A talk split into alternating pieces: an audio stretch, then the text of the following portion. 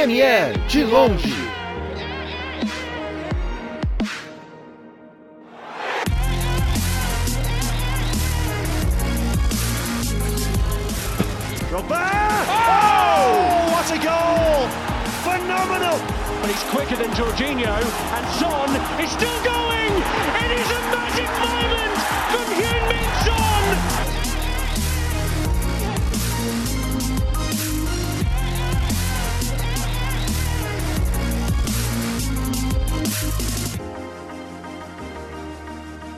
Olá, olá vocês, sejam bem-vindos a mais um episódio do seu, do meu, do nosso podcast favorito, Premier de Longe. Eu sou o Luiz, torcedor do Tottenham, e à minha esquerda, mesmo que distante, tem ele, Anderson, torcedor do Chelsea. E hoje falaremos sobre a última rodada da Premier League e comentaremos também os destaques dessa temporada. Lembrando que destaques podem ser positivos e negativos. Então nós vamos falar sobre a última rodada do Campeonato Inglês, que foi a rodada 38, passou agora todos os jogos de forma emocionante, mais ou menos, no final de semana. Vamos começar falando um pouco sobre os rebaixados dessa rodada. É, a gente teve as definições aí, tanto da parte de baixo quanto da parte de cima da tabela. Então acho legal a gente passar por cima pra gente ir discutindo aí o que, que rolou de bom e de ruim aí nesse último encontro entre as equipes da Premier League. Tá certo. Então, o Norte, que já caiu em algumas rodadas, né? É um time que subiu também nessa última temporada. Foi o time que todo mundo já sabia que ia cair. E é engraçado do Norte porque eles começaram bem, inclusive foram campeões na Championship do ano passado, com estilo de jogo legal, agressivo, ganharam do Manchester City lá no início da temporada, mas aí não aguentou a pressão. É, eu acho que o Norte cair não é uma decepção. É aquele time que sobe sabendo que vai cair. Já os outros dois times deixaram pra cair na última rodada. O Bournemouth até esboçou ali um comecinho de reação. É aquilo, fez a parte dele na última rodada, não fez a temporada inteira. O Bournemouth, ele foi um time muito inconsistente. Ele teve alguns jogos interessantes, conseguiu ter uma vitória consistente contra o Everton, mas como nós falamos no último episódio, é o time que tinha menos chances de escapar do rebaixamento. Mas o Aston Villa precisava apenas do empate e empate ele conseguiu, levando tanto o Bournemouth quanto o Watford à queda. O Watford que precisava fazer um pouquinho mais essa última rodada, começou num jogo que parecia que ia dar tudo errado, 3 a 0 ainda no primeiro tempo, esboçaram uma reação com a ajuda de um zagueiro maravilhoso brasileiro.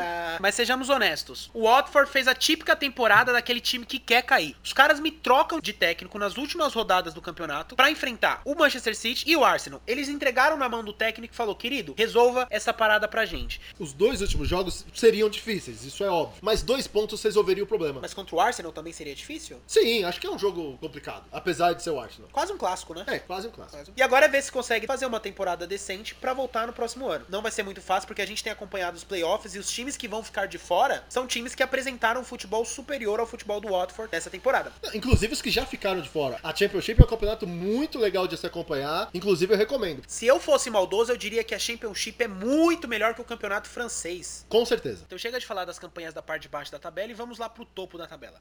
Vamos falar agora da Liga Europa. Topo mais ou menos, né? Vamos falar. Tá bom. Vamos falar então do melhor time do campeonato, Tottenham. E vamos falar também desses outros dois aí, o Wolverhampton e o Leicester. Melhor time. Não é o melhor time? O que, que você achou aí dessa última rodada para esses três times? Leicester perdeu pro United. O Tottenham fez um jogo incrível contra o fortíssimo Crystal Palace e quase conseguiu perder, o que fala muito sobre o time. Foi um empate heróico, você diria. Foi um empate heróico. E o Wolverhampton perdeu pro Chelsea num jogo que a gente já meio que sabia. O Wolverhampton fez uma ótima temporada, mas quando chega pro time de Frank Lampard, Pulisic e Mason Mount, fica pequeno pros caras. Tá, eu percebi o que você fez aqui no final, pra eu não descascar muito, mas é o seguinte, os três jogos desses três times acho que diz muito. O Wolverhampton fez uma campanha brilhante, mas pra resolver justamente contra o Chelsea que precisava do jogo, porque se pega um Chelsea menos motivado, até poderia ter acontecido alguma coisa. Inclusive o Chelsea não fez um bom jogo. Mas assim, eu acho que é normal o Wolves perder esse jogo pro Chelsea no atual momento. Apesar de o Chelsea não ter feito um bom jogo para aquilo que a gente tá acostumado de ver o Chelsea nessa temporada, o Chelsea é muito mais time que o Wolves. É, e como você mencionou, o Tottenham, que conseguiu aquele ponto heróico contra o Crystal Palace, eu nem tenho muito a falar desse jogo. Foi um empate sem graça nenhuma, assim como o Tottenham tem feito alguns jogos. Cara, deixa eu falar uma coisa pra você. Eu venho criticando o trabalho do Mourinho há muito tempo, porque de fato não é um trabalho decente. Porém, o que aconteceu nesse jogo é absurdo.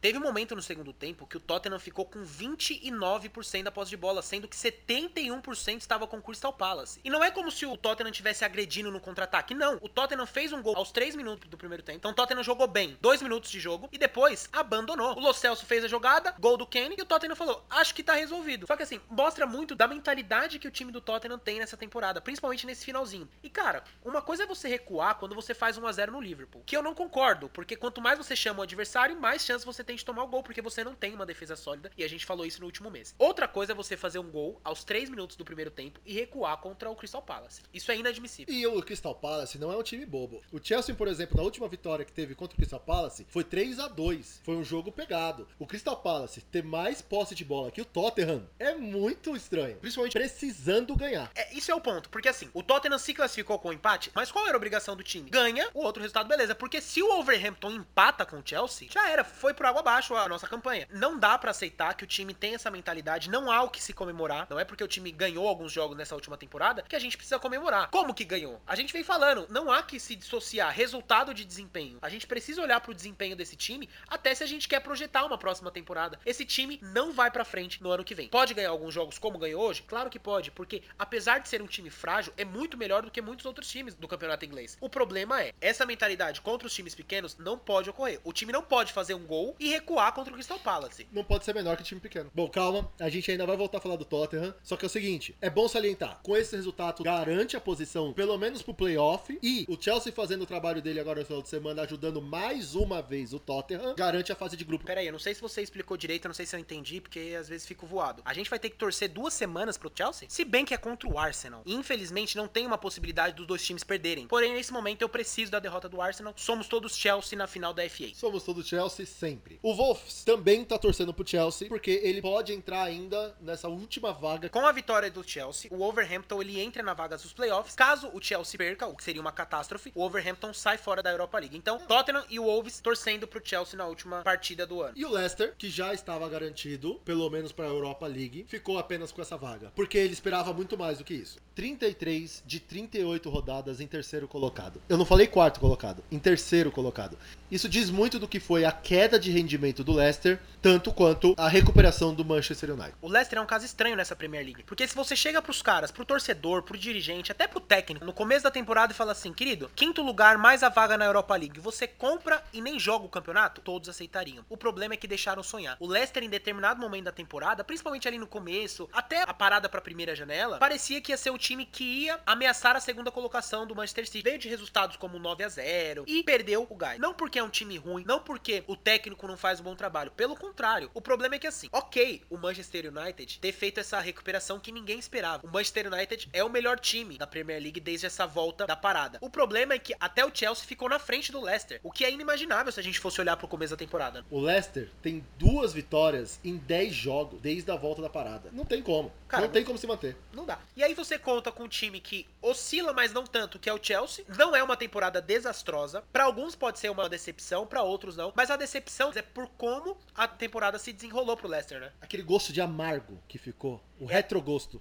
É aquele empate com sabor de derrota? Aquele empate com o sabor de derrota. Bom, como você adiantou, até o Chelsea passou do Leicester. Sacanagem falar até o Chelsea, porque ele também estava bem colocado. O fora da curva da volta foi o Manchester. O Chelsea manteve mais ou menos o que vinha fazendo. Como você falou sobre o Leicester, eu falo a mesma coisa. Você compra uma quarta colocação mais uma Champions League. Eu falava, peraí, você tá querendo vender sonho. É até demais. Sim. Eu não esperava nem um pouco por isso. Até porque o Chelsea ele vinha de um trabalho do Lampard, que era recente, fez um trabalho na Championship, mas a nível de Premier League é uma coisa que era uma estreia dele, né? Com um elenco super jovem e não podendo contratar. Não era um time que você colocaria pra brigar lá em cima. E a irregularidade do Chelsea é uma coisa interessante, porque, por exemplo, desde a parada, o Chelsea tem três derrotas apenas. E o resto tudo vitória, nenhum empate. Então é um time muito de extremos. Já o Manchester United, pós Bruno Fernandes, Pera aí, não é pós-parada? não, pós Bruno Fernandes, Ok. tem uma campanha exemplar. Dos últimos 15 jogos, são 5 empates, uma derrota e 9 vitórias.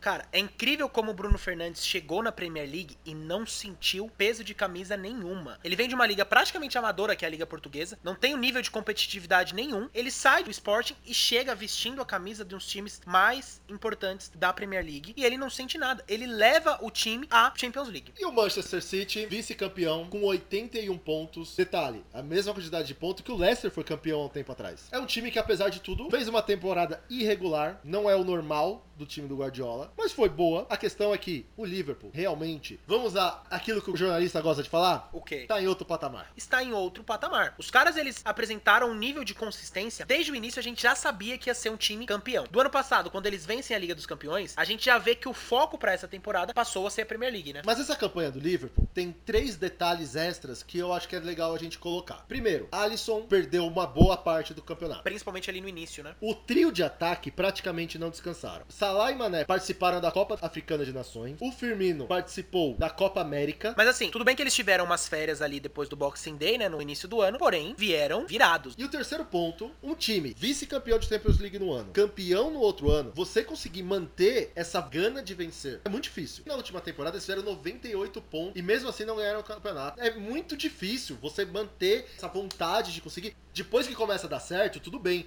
mas eu imagino o primeiro dia do campeonato o cara falando essa jornada tudo de novo. Como é que você fala pra um time que fez 98 pontos que eles precisam dar mais? E isso ressalta ainda mais o trabalho que vem fazendo o Klopp. Ele é muito bom dentro de campo, aquele rolo compressor que é o Liverpool, mas ele também é bom nessa parte de gestão de vestiário, nessa parte de tirar o melhor dos caras. O Liverpool não tem um elenco com grandes estrelas. Isso só credencia o trabalho que foi feito pelo técnico alemão. O Klopp conseguiu manter esse time em alto nível, mas também tiveram decepções nesse campeonato. Separamos alguns times para conversar sobre as decepções e as surpresas desse campeonato. Quais são as decepções que o Luiz separou aqui pra gente conversar? Os três times que eu considero são níveis de decepções. Você tem um time que tava bem o ano passado, que é o West Ham. Foi um time que fez uma campanha decente na última temporada, mas nessa brigou pra não cair. Ele ficou a quatro pontos do rebaixamento. Para um time que tem nomes como Yamolenko, Felipe Anderson, Lanzini, o Antônio que fez uma boa temporada, o Declan Rice que tá sendo aí pretendido por vários times, não podia estar brigando lá embaixo. Tinham times piores. Realmente é um time que deixou muito a desejar. Apesar que quando pega o Chelsea sempre sofro um pouco, O outro time decepcionante foi o Everton. Fez contratações que parecia que ele ia brigar lá no topo, quando na verdade o time amargou a 12 segunda colocação. Teve ali um momento de troca de técnico que é o Ancelotti. Ele até conseguiu ajustar algumas coisas porque o time tava muito pior, mas ainda não foi o suficiente pro time devolver as expectativas que foram criadas. E a minha terceira decepção pra esse campeonato é o Manchester City. Apesar do ataque com mais de 100 gols, o Manchester City foi um time que apresentou muitas inconsistências ao longo da temporada. Quando ganha, ganha muito bem. Quando perde, perde pra times como Norwich, Southampton. Então, durante toda essa temporada, o time sofreu com problemas defensivos. Me pareceu um time apático em muitos momentos. O Manchester City não fez uma temporada pro nível que o time vem apresentando. Isso é porque o Guardiola acostumou a gente mal. é uma decepção pro nível do time. Essas são as minhas decepções. E as decepções do Anderson? Certo, eu separei também três decepções aqui, acho que vão te agradar, Tá, mais ou menos grandes. ok. Alguns deles até têm campeonato. Vai começar a zoeira?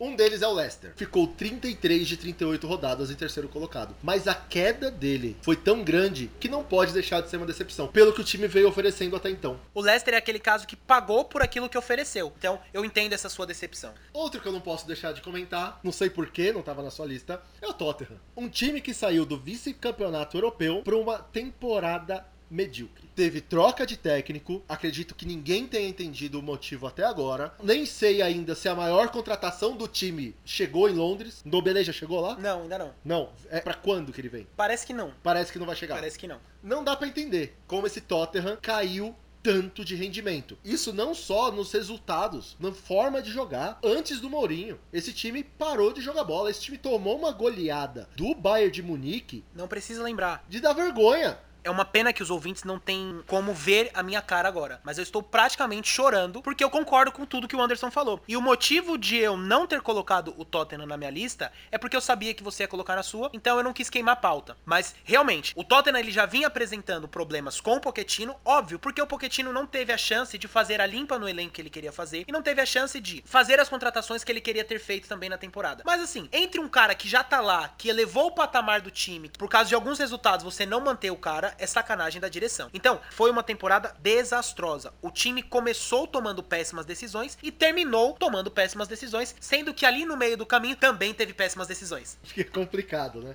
Então, pra minha última decepção, fica o Arsenal, que também trocou de técnico. O time melhorou, você consegue ver alguma coisa naquele time e ainda assim ficou atrás do Tottenham. Mas isso é normal, né? Nos últimos quatro anos, o Arsenal não consegue chegar à frente do Tottenham. Não importa quão ruim a temporada do Tottenham, a do Arsenal vai ser pior. Ganhar a FA Cup ou não, campeão não vai fazer disso uma temporada boa. Mas como você disse, né, Anderson? A FA Cup já tem o campeão e esse campeão é o Chelsea. Eu acredito que semana que vem a gente comenta melhor sobre esse assunto. Vamos deixar pro sábado esse jogo. Acredito que temos boas projeções, Sim, temos Cabadeiro no gol. apesar do Cavadeiro no gol, mas o Kepa também. No auge, Kepa ou Cabadeiro? É boa pergunta. Agora, para surpresas do campeonato, nós escolhemos meio que em conjunto, não porque a gente combinou antes, sim porque quando nós colocamos a lista, percebemos que eram as mesmas. Sim, exatamente. Eu acredito que pra surpresas não tem muito como fugir. Sheffield United, Wolverhampton e Chelsea. Anderson, Sheffield United. Discorra. E que temporada do Sheffield. É um time que subiu da segunda divisão e foi direto pras cabeças. Praticamente igual, muito bem organizado, não foi o campeão do acesso, ficou em segundo lugar. Mesmo assim, o técnico fez um trabalho muito bom. Claro, alguns jogadores desse time se destacam. Por exemplo, o goleiro Henderson. Que temporada maravilhosa dele. Agora deve voltar do empréstimo, mas que temporada maravilhosa, né? Que temporada do Sheffield United. Pra você ter uma noção, ele bateu no Chelsea e não tomou conhecimento do Tottenham. Um time desse sobe da Championship, se impõe contra times grandes e faz uma temporada dessa é de se aplaudir. Em alguns momentos a gente achou que o Sheffield brigaria pela vaga na Liga Europa. Pode-se falar que ele perdeu, tem du- duas rodadas a chance. Isso, a gente falou que o Sheffield podia tomar essa vaga do Tottenham e que era mais provável que, o- que o Sheffield passasse do que o Tottenham. A segunda surpresa é o Wolverhampton, que já veio de uma temporada passada ótima. Ele, ele está ainda brigando na fase final da Europa League dessa temporada, então pode vir a chegar à Champions League da temporada que vem, não sabemos. E mais uma vez o Nuno Espírito Santo, com o seu elenco ali de algumas boas peças, mostrou que é um técnico de Premier League e o Wolverhampton tá cada vez mais se colocando no alto escalão do futebol inglês. E por fim, Anderson, e por fim, Anderson, vamos falar do Chelsea. O Chelsea, que normalmente a gente não colocaria ele na surpresa. Mas, dado as circunstâncias, o Lampard, na primeiro ano dele de Premier League, o Chelsea proibido de contratar. O único nome que chegou no último ano foi o jogador que já estava contratado, que é o Pulisic. É um time que, desde o primeiro jogo contra o Manchester United, que toma de 4 a 0 joga buscando a vitória a todo momento, querendo jogo. Esse é o diferencial, porque eles poderiam muito bem se fechar, terminar no meio da tabela e falar com o que tínhamos no ano é o que dava pra fazer. Mas não, mirou a Champions League, sabia que era difícil, tiveram muitos altos e baixos, muitas derrotas bobas, alguns jogos parece que não encaixou, mas é normal, é primeiro ano, é muita garotada também, isso é bem legal. Tanto de garoto que apareceu dessa base que há muito tempo a gente vem desperdiçando, dessa vez utilizamos eles. Lembrando que De Bruyne é o garoto da base do Chelsea. Essa é uma pergunta que eu gostaria que você me respondesse, Anderson. Pra você, a maior surpresa foram os meninos da base jogando como gente grande ou foi o trabalho do Lampard? O que mais te surpreendeu? Eu acho que as duas respostas se completam. É por causa do Lampard que os meninos jogam. Uma coisa que eu posso falar do Lampard é o seguinte: confia no trabalho dele. Às vezes você pode não confiar na escalação que ele colocou, mas tudo que ele tem feito tem dado um bom resultado. Olha o Giroud. Nos últimos sete jogos, seis gols. Cara, é realmente impressionante como o Lampard se colocou como um dos principais técnicos do campeonato inglês em sua primeira temporada. Vamos parar de falar desse timinho do Chelsea e vamos falar dos destaques da temporada. Falaremos dos destaques positivos e negativos, começando pela nossa seleção. Montamos aqui de 1 a 11 e vamos apresentar pra vocês. No gol, eu coloquei o Jim Henderson do chefe. E você? Eu também fui pro Jim Henderson, acho que ele teve uma temporada maravilhosa, mas não podemos deixar de colocar algumas menções, como o Alisson, que é o melhor goleiro da Premier League, e o Ederson, que tem a defesa menos vazada. É, e o Alisson também é o mais bonito, né? Que homem. Que homem. Na lateral direita, eu coloquei Trent Alexander-Arnold, que pra mim é o melhor jogador do Realmente ele joga muito, talvez o melhor, mas eu escolhi o Aspilicueta, um lateral direito que foi o capitão do Chelsea e que ele é a voz do Lampard no campo. Dá confiança pros garotos jogarem perto dele. Clubismo à parte, o Aspilicueta tem um papel muito importante mesmo nesse Chelsea. E pra lateral esquerda, quem que você escolheu? Na minha lateral esquerda, o Dinhe, que dentro daquele time do Everton foi um lateral que se destacou com sete assistências. Realmente o Jim fez uma ótima temporada, mas eu escolhi, sem clubismo, o Alonso, né? Não, mentira, não é possível, não é possível.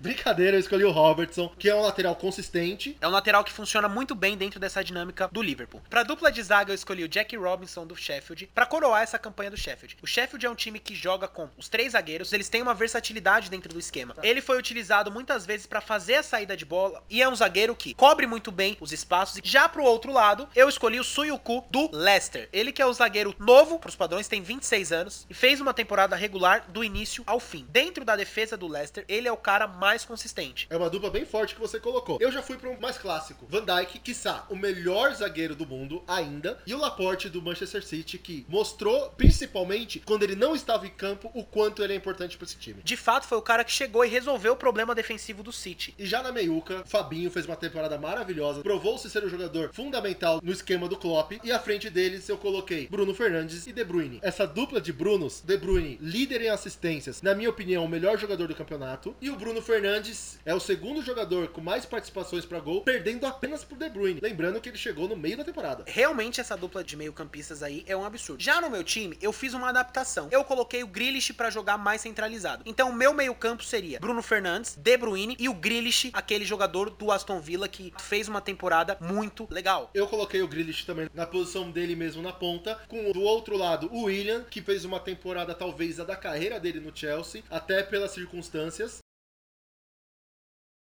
E o centroavante, o Aubameyang, que, apesar de jogar num time ruim, fez uma ótima temporada. É, o cara que passa dos 20 gols jogando no time do Arsenal merece estar nessa seleção. O meu ataque, eu coloquei Pulisic, o Capitão América de um lado, que para mim foi um dos melhores jogadores do Chelsea na temporada. Do outro lado, coloquei Adama Traoré, jogador do Overhampton. E no comando do ataque, não tem como fugir, Jamie Vardy, o artilheiro da Premier League com 23 gols. E para comandar essa seleção maravilhosa que eu fiz, eu escolhi o técnico do Sheffield United, Chris Wilder. E eu nem posso imaginar quem foi o técnico escolhido por você, né? Ah, o melhor técnico da Premier League na atualidade, né? O Klopp? Tá, depois do Klopp, o Lampard. Como vocês podem ver, uma análise imparcial desse torcedor do Chelsea. Sem clubismo. Diferentemente do nosso trabalho jornalístico imparcial, nós tivemos apresentado nessa semana os prêmios individuais oficiais da Premier League. A luva de ouro desse ano ficou com o Ederson, o goleiro menos vazado, o Vardy, como o Luiz já comentou, o artilheiro com 22 gols, e o melhor jogador do campeonato, Henderson, do Liverpool. Já discordo de antemão. Por quê? O Henderson fez uma boa campanha, mas para mim ele não foi nem o melhor do time dele. O melhor jogador do campeonato chama-se Kevin De Bruyne. Passando agora para o momento clubista, vamos aos destaques dos nossos times, começando pelo time do norte de Londres, Tottenham Hotspur. E o prêmio dele ali de pior jogador da temporada vai para o Rie, aquele lateral que é ruim no momento defensivo e quando tá no momento ofensivo parece que está na defesa. E o prêmio de melhor jogador da temporada do Tottenham vai para nada mais nada menos do que o coreano maravilhoso Son. E a surpresa da temporada do Tottenham, Giovanni Lo Celso, que chegou nessa temporada e já vestiu a camisa e resolveu o problema do meio-campo. E para terminar, quem é o jogador que você espera mais para a próxima temporada? Esse jogador é o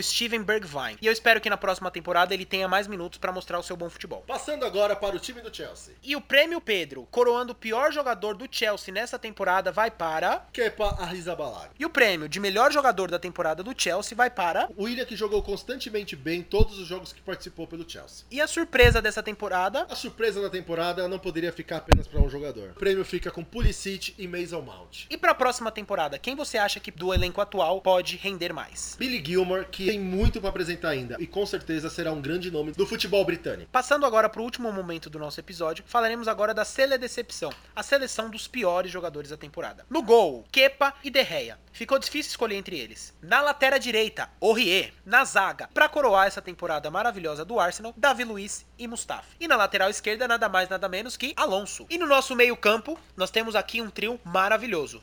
Drinkwater, Dele Alli, que é o 10 e a faixa desse time, e Fabian Delphi, com menções honrosas para Ozil e Pogba. E no ataque, esse trio que realmente é um trio de zero gols. Lingard, Richarlison e Gabriel Jesus. E para comandar essa equipe. Peraí, deixa eu ver se eu adivinho. José Mourinho. Acertou em cheio. Nada melhor do que um técnico que fez um péssimo trabalho e não tem projeção nenhuma de melhora. Essa é a nossa seleção de piores jogadores da temporada. Então é isso, chegamos ao fim de mais um episódio. Se você gostou da nossa conversa, deixa a gente saber. Sigam arroba Premier de Longe no Twitter, arroba Premier de Longe no Instagram ou através do e-mail premierdelonge.gmail.com. Compartilhe conosco sua experiência de torcedor de longe. Um forte abraço e até a próxima. Falou! Chelsea, Chelsea!